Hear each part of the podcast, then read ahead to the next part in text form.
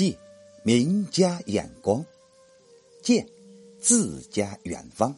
你好，烟花时节，去烟花之地。诗人与诗人的话别，此中深情如何书写呢？请您欣赏《黄鹤楼送孟浩然之广陵》。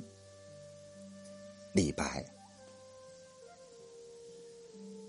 故人西辞黄鹤楼，烟花三月下扬州。孤帆远影碧空尽。唯见长江天际流。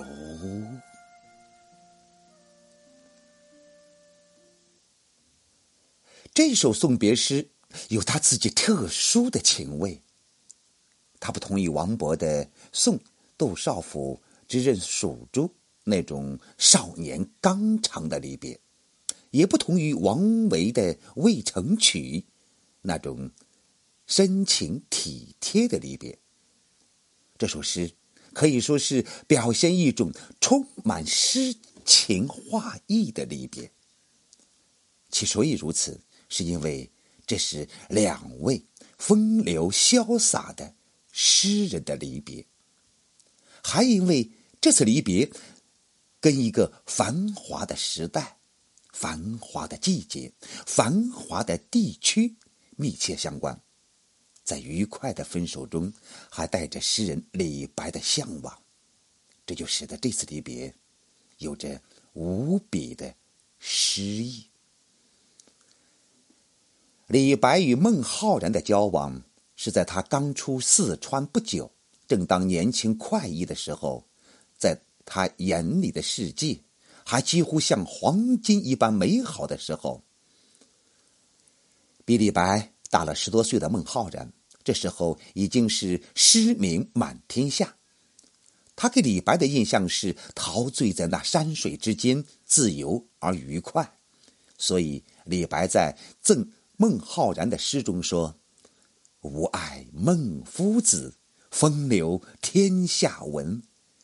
红颜弃轩冕，白首卧松云。”再说，这次离别正是开元盛世，太平而又繁荣，季节又是烟花三月，春意最浓的时候。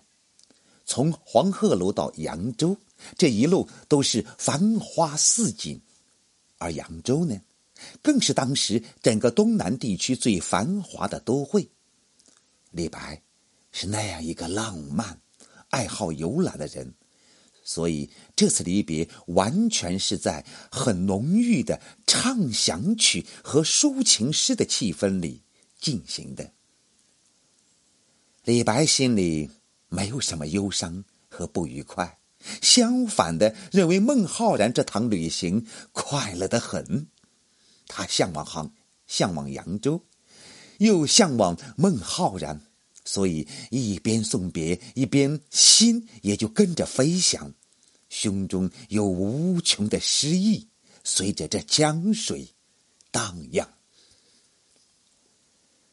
故人西辞黄鹤楼，这一句不光是为了点题，更因为黄鹤楼乃天下名胜，可能是两位诗人经常留恋聚会之所。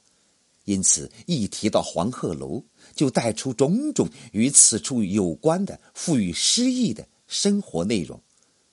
而黄鹤楼本身呢，又是传说仙人飞上天空去的地方，这和李白心目中这次孟浩然愉快的去扬州，又构成一种美妙的联想，增加了那种愉快的畅想曲的气氛。烟花三月下扬州，在“三月”上加“烟花”二字，把送别环境中那种诗的气氛涂抹得尤为浓郁。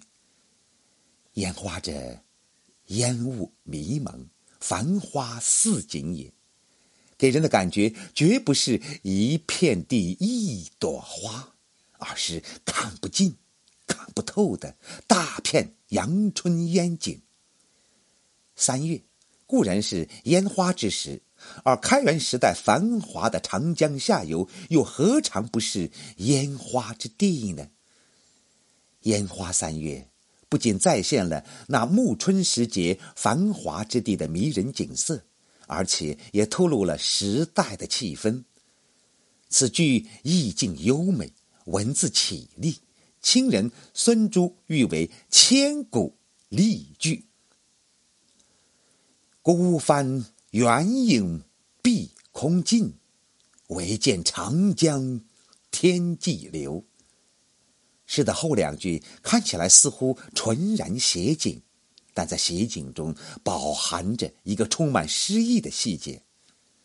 李白一直把朋友送上了船，船已经扬帆而去，而他还在江边目送着远去的风帆。李白的目光望着那帆影，一直看到帆影逐渐的模糊。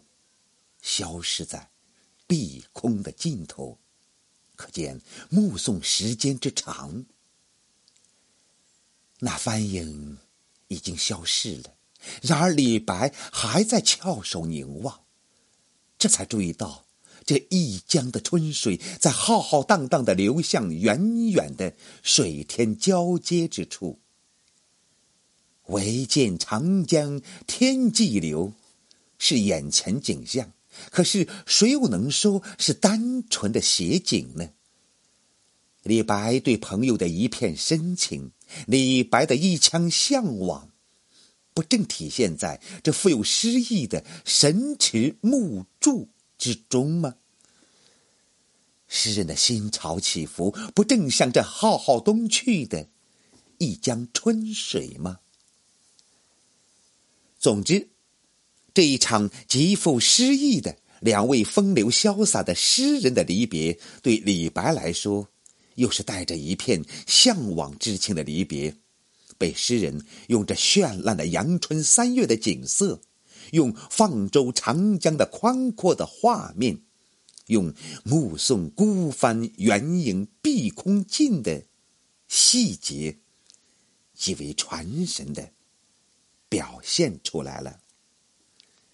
让我们再听一遍《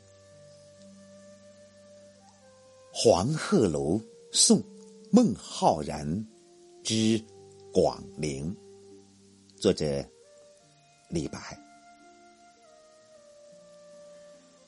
古人西辞黄鹤楼，烟花三月下扬州。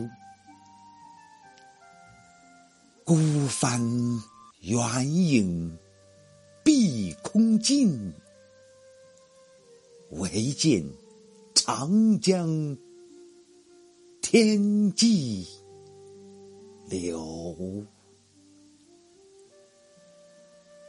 谢谢您的聆听，咱们下回再会。